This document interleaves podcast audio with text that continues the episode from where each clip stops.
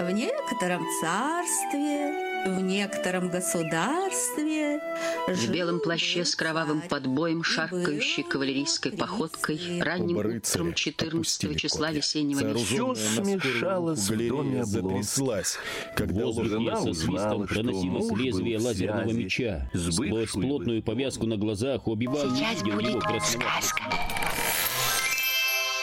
Сундук со сказками.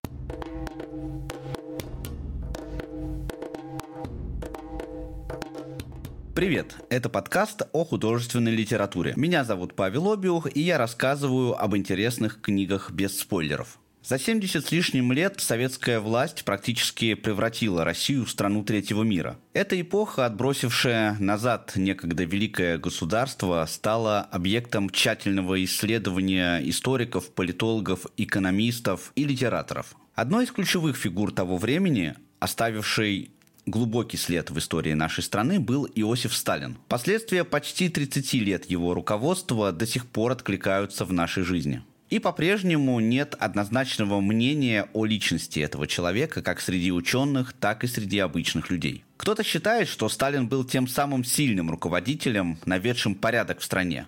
А кто-то полагает, что он был жестоким тираном и трусом, загубившим миллионы жизней ради удержания власти. В этом выпуске речь пойдет о монументальном произведении Василия Аксенова трилогии «Московская сага». Эта книга в художественной форме повествует о сталинской эпохе с 1925 по 1953 годы. И хотя сам вождь присутствует на страницах романа, в сюжете ему отведена только эпизодическая роль. Эта книга не столько о самом Сталине, сколько попытка понять, как и чем жили люди в то непростое время. Главные персонажи трилогии – члены семьи Градовых. Признанные светила медицины профессор Градов, его дети и внуки.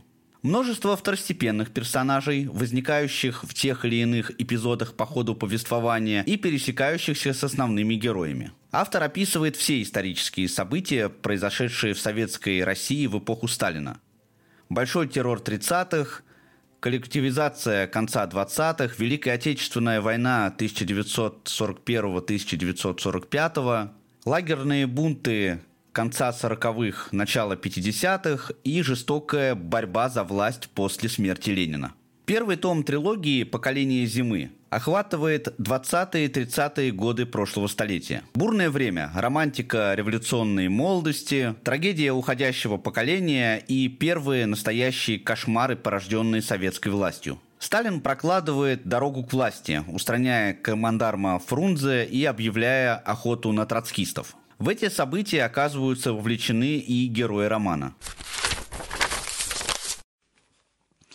Между тем, в другом районе столицы, на углу Маховой и Воздвиженки, откуда уже была видна пузатая Кутафья башня Кремля, события развивались несколько иным образом. Здесь оппозиции удалось лучше организоваться. Митинг был гораздо многолюднее и спокойнее. Никто не посягал на раскольнические плакаты и лозунги.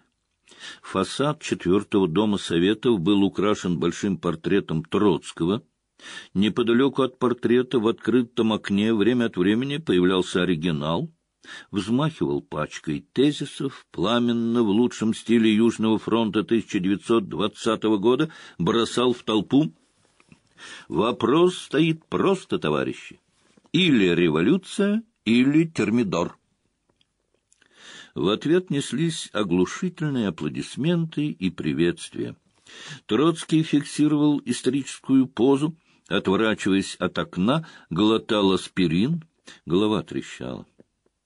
Надо было действовать три года назад, в который раз корил он себя. К пулеметчикам надо было обращаться, а не к студентам.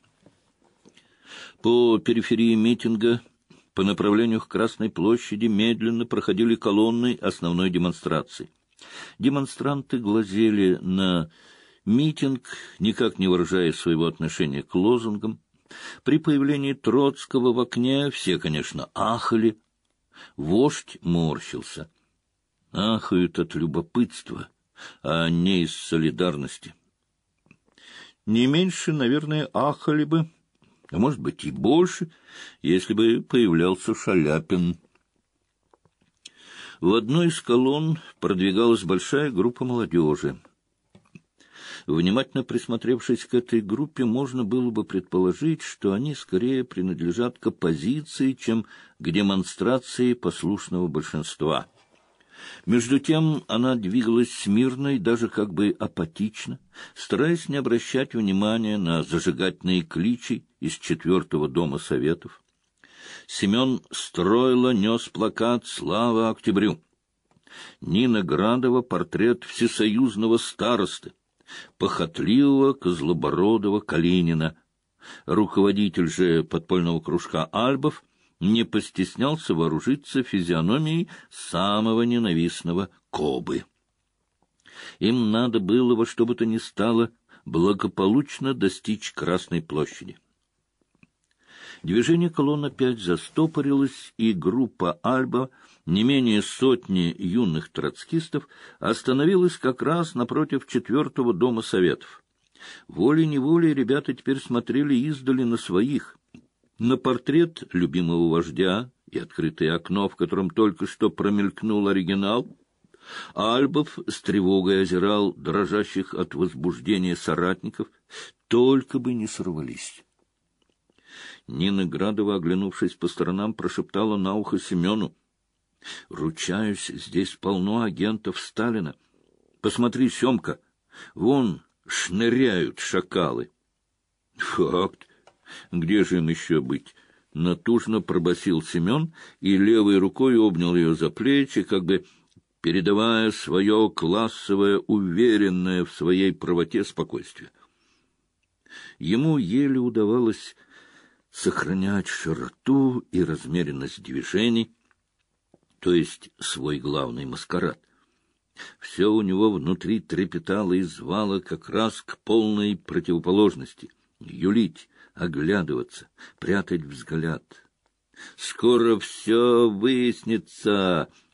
Почти наверняка она поймет, наконец, кто он такой.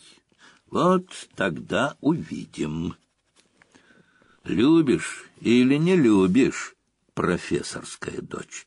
Вот тогда и проверится искренность твоих чувств. Что тебе дороже, троцкизм твой говенный или любимый мужик? В новую жизнь ведь тебя могу провести гордой поступью.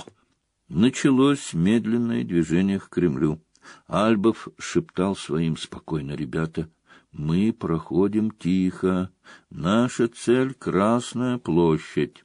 Колонна, в которую затесалась группа Альба, вступала на Красную площадь, демонстрируя все, что полагается. Огромный гроб русского капитализма, гидру контрреволюции с головой Чемберлена, макет будущего Днепрогесса. Проходя мимо фасада верхних торговых рядов, колонна обтекала памятник Минину и Пожарскому. В этом именно месте Альбов выбежал из ряда и, широко размахнувшись, швырнул на торцовую мостовую портрет Сталина. Усатый физией вверх портрет проскользнул по слизи в сторону цепи красноармейцев, выстроившихся перед мавзолеем.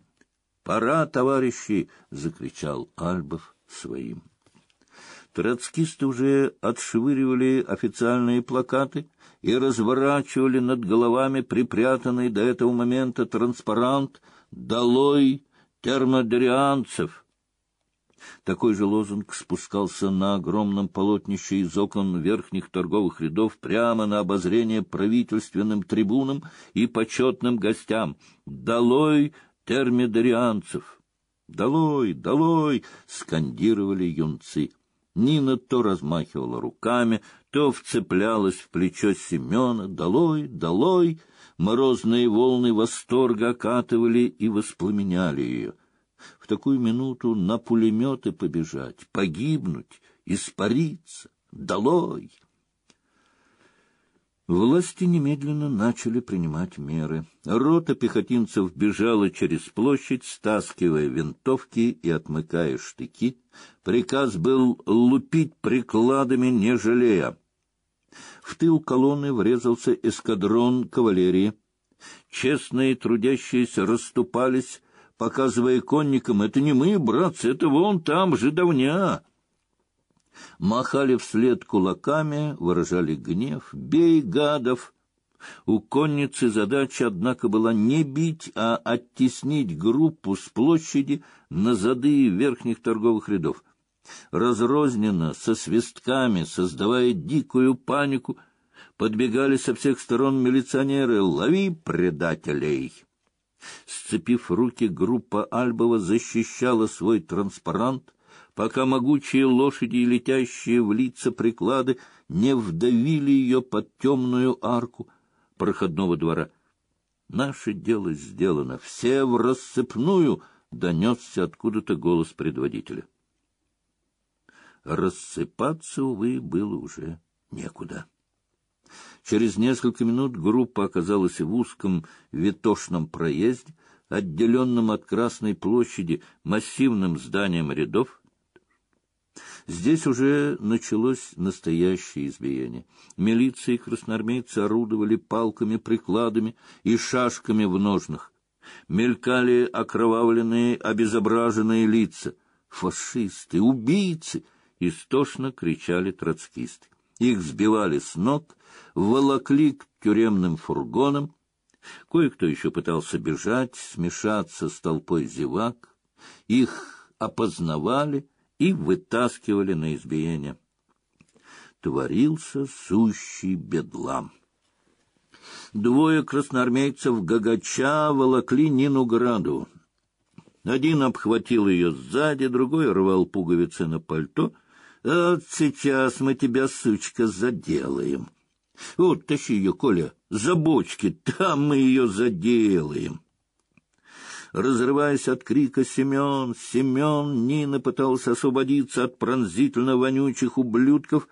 Налетела волна воющих людей, всадников, разорвала сцепление, отшвырнула Нину к дверям какой-то москотельной лавки, дверь приотворилась, масляное рожище вынурнуло из темноты — Влезай, барышня, спасайся.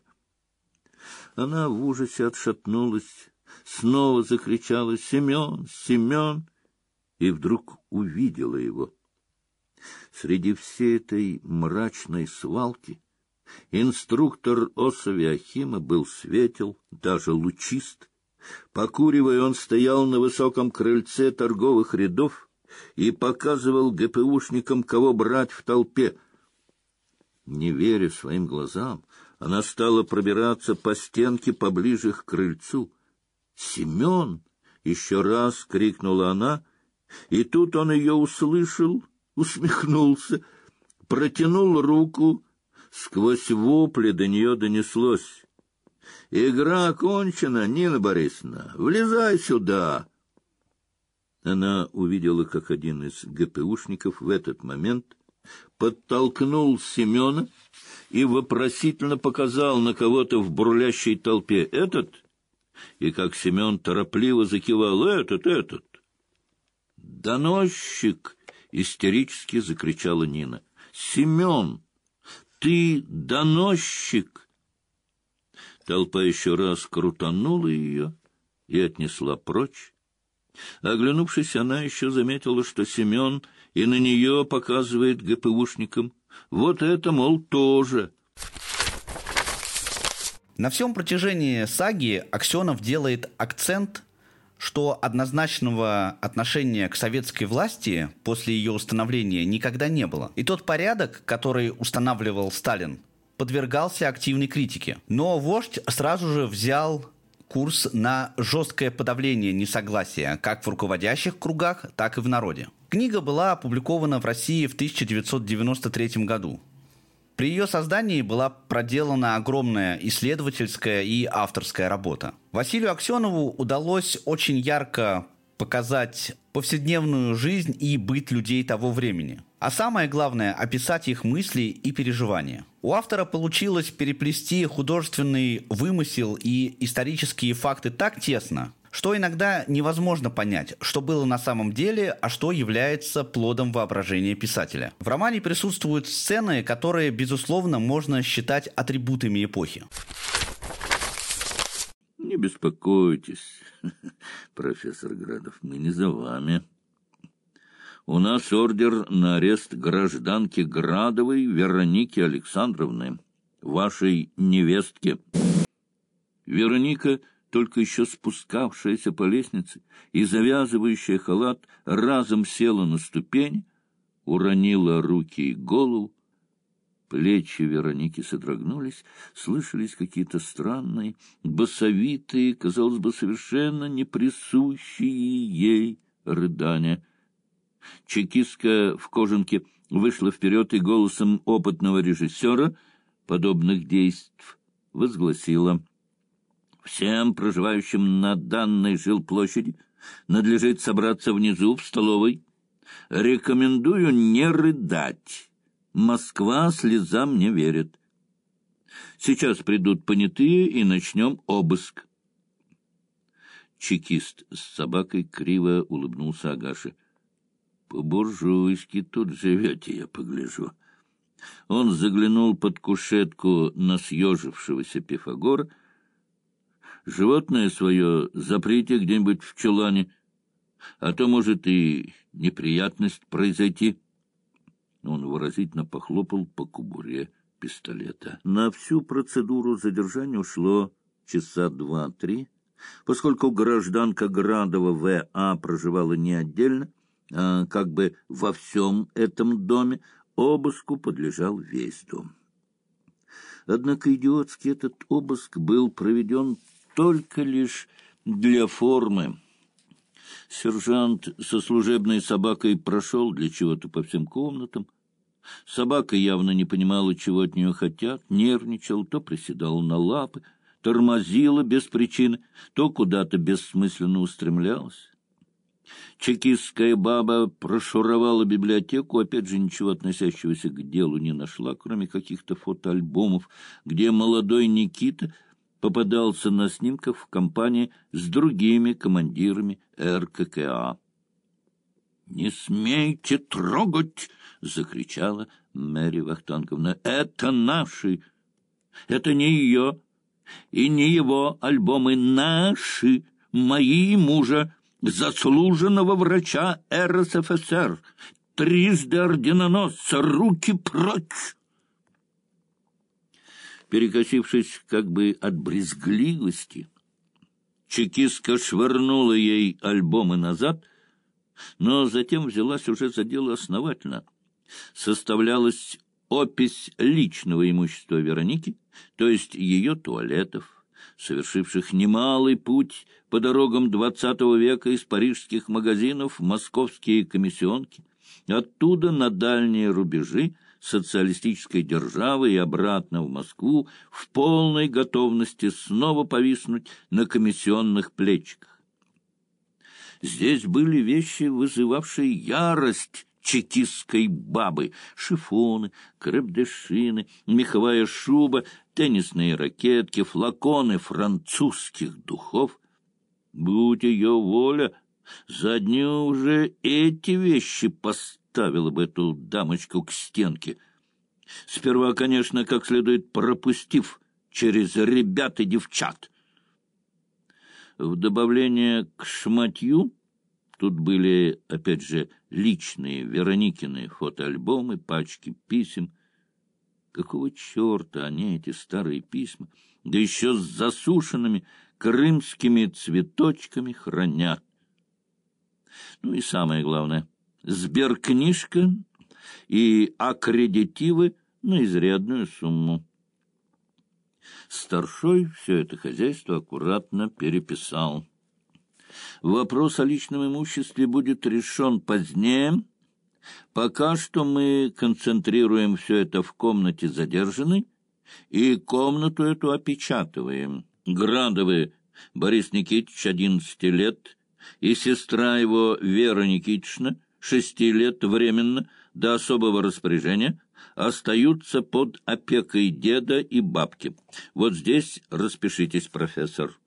— Что значит временно? — вскричала Мэри, как раненая орлица. — Что значит до особого распоряжения? Они всегда останутся с нами до конца наших дней. Ну, этот вопрос будет рассматриваться. Сказал старшой, — не исключено, что государство возьмет их под свою опеку. «Война и тюрьма» — вторая книга трилогии, посвящена тем страшным годам, когда одни умирали на войне, а другие в лагерях. Вторая мировая война заполыхала по всему земному шару, затягивая в кровавый водоворот рядовых и генералов, молодых и старых, подлецов и героев. Не все доживут до победы, и не все обретут свободу. Жуткие подробности лагерного быта и почти такие же совсем не героические картины войны. И на этом фоне личная, почти интимная жизнь персонажей. Описывая Великую Отечественную войну, писатель пытается показать, что не все было так однозначно, как пишут учебники истории. Многие были настолько измучены ужасами советской власти, что воспринимали приход фашистской Германии как благо. Русские солдаты. Вы храбро сражались, и не ваша вина, что вы оказались в плену. Виноваты в этом преступные большевистские вожди, дерзнувшие поднять меч на победоносную Германию, на могущественный национал-социализм. Гауптштурмфюреру Иохану Эразмусу Дюренхоферу очень нравился этот момент, он получал удовольствие от перекатов своего хорошего голоса, несущего на литературном немецком языке крепкую и благородную истину этой огромной формации русских голов. К счастью, он не подозревал, что весь блеск его речи теряется в переводе очкастого капрала из «Фольксдойчей», русский язык которого представлял собой смесь местечкового акцента с южным простонародным уканьем и хыканьем. Он продолжал. «Наш фюрер, рейхсканцлер Адольф Гитлер, хотел бы видеть у вас не врагов, а достойных трудящихся, вносящих свой вклад в установленный им новый порядок.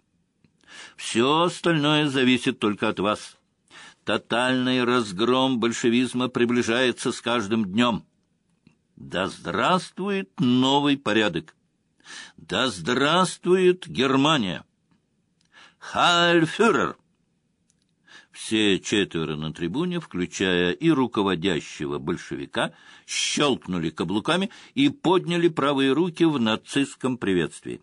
Затем руководящий большевик продвинулся к микрофону, одернул задирающийся на животе и на боковинах френчик, заговорил почти что на нашинском советском «Тудыть его в майкино». Дорогие русские бойцы, командиры, я полковник Бондарчук. Обращаюсь к вам от имени Комитета освобождения России. Мы патриотические и антибольшевистски настроенные командиры, оказавшиеся в тылу победоносных немецких войск, решительно порываем с прошлым и бросаем вызов сталинской тирании. Мы приносим глубокую благодарность германскому командованию и лично фюреру Адольфу Гитлеру, давшим нам возможность присоединиться к их благородной борьбе. Солдаты, братья, Комитет освобождения призывает вас влиться в ряды борцов против ненавистного жидовско-коммунистического режима. Вы измучены, братья, но чего же вы хотите от немецкого командования, если Сталин не признает Женевской конвенции о военнопленных, для него вы все предатели. Митя Сапунов с расстояния в добрую сотню метров пристально вглядывался в глыбу лица с открывающимся ртом. Иногда глыба замирала с открытым зияющим отверстием, явно в ожидании приветственных криков и аплодисментов. Крики и шум приходили то с одного, то с другого конца плаца, но явно не в тех масштабах, на которые рассчитывал оратор. Митя переводил взгляд на лица товарищей. Большинство было безучастно. Многие явно боялись, неизвестно чего в данном случае, прятали глаза. Мало-помалу, однако, особенно при упоминании колхозов и при слове «жиды», пленные начали оживляться. «Долой красных выродков!» — донеслось с трибуны. «Долой!» — вдруг взревело вокруг Мити несколько десятков голосов. «Кровопийцы! Гады! Долой жидов! Долой колхозы!» Снова донеслись выкрики оратора. «Русские солдаты! Братья!» Чудовищная большевистская империя рушится под сокрушающими ударами германского оружия, словно колосс на глиняных ногах. История наконец-то повернула на путь справедливого возмездия. И все-таки мы должны смотреть дальше и постараться увидеть завтрашний день нашей Родины России. Ради этого будущего дня Комитет освобождения призывает вас влиться в ряды вспомогательных отрядов, которые со временем составят костяк новой русской армии. Переводчик, стоявший между Краусом и Дюренхофером, наборматывал им на несусветном немецком содержание бондарчуковских выкриков, и они аплодировали, как бы показывая, что этот общественный деятель не марионетка, а некоторая самостоятельная величина.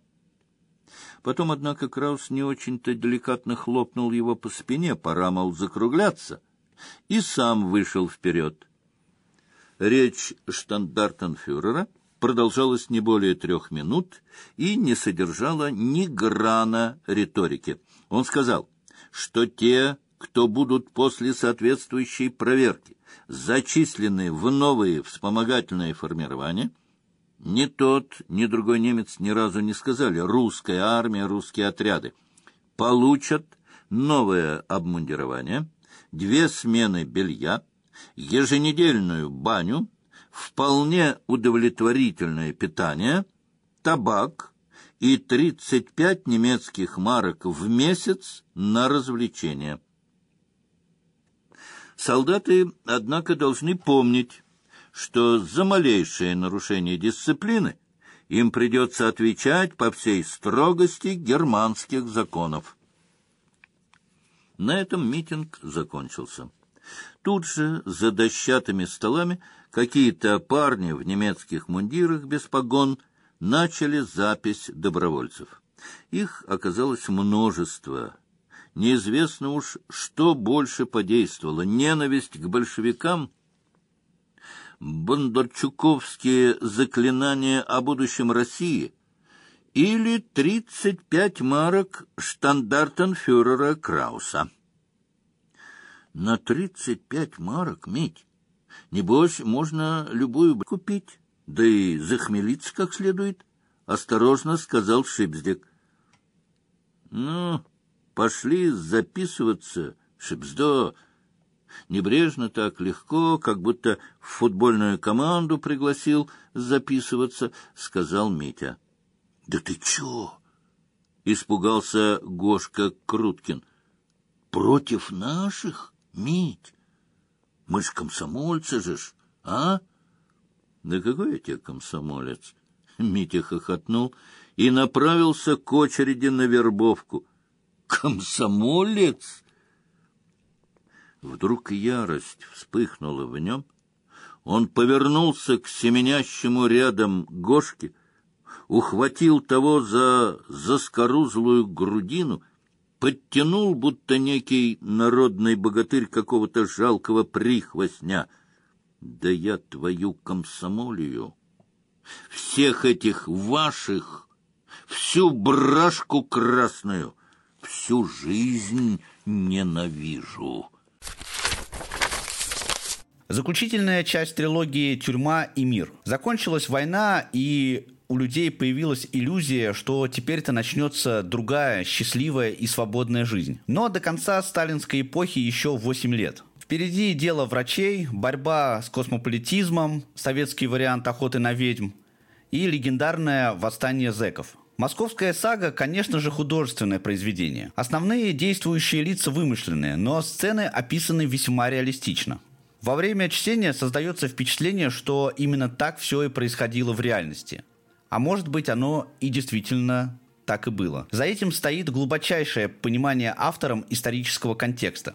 Впрочем, в романе присутствуют и реальные персонажи. Михаил Фрунзе, Борис Пастернак, Василий Блюхер, Лаврентий Берия и, конечно же, сам Сталин. Все они описаны в художественной форме, но впечатление такое, что диалоги между ними и события, происходящие с ними и описанные на страницах романа, были на самом деле. В последние два месяца Сталин почти совсем уже успокоился. Кажется, не пропадем. Не удастся Адольфу повести меня по Берлину с веревкой на шее. Историческая ситуация складывается в пользу свободолюбивых народов мира. В армии новый комплект людей работает неплохо. Будущие историки, быть может, укорят меня за устранение потенциальных изменников, а может быть и похвалят. Может быть, укорят как раз за то, что не всех тогда выявили а верных, надежных военачальников осталось достаточно. Взять хотя бы Жукова, Конева, Власова. Конечно, были ошибки и в другую сторону. Ну, как же без этого? Не ошибается тот, кто не имеет ни малейшего понятия о ходе истории. Хорошо, когда некоторые ошибки можно исправить, как, скажем, в деле Константина Рокоссовского – или этого Никиты Градова. Этот, кажется, является сыном того врача. Сталин усмехнулся. Моего врача? Хорошего врача, в отличие от скотины Бехтерева, которого отравили еще в двадцать седьмом паршивом году. Сталин снова усмехнулся. Берия сидел в страшном напряжении, пытаясь разгадать усмешки тирана, как он всегда в своих глубинах называл любимого вождя. Помощник Берии, полковник Нукзар Ламадзе, ломая хорошо прожаренного хрустящего цыпленка, тоже следил за малейшими колебаниями теней и света на лицах вождей. Теоретически, думал он, я мог бы сейчас одномоментно изменить ход истории.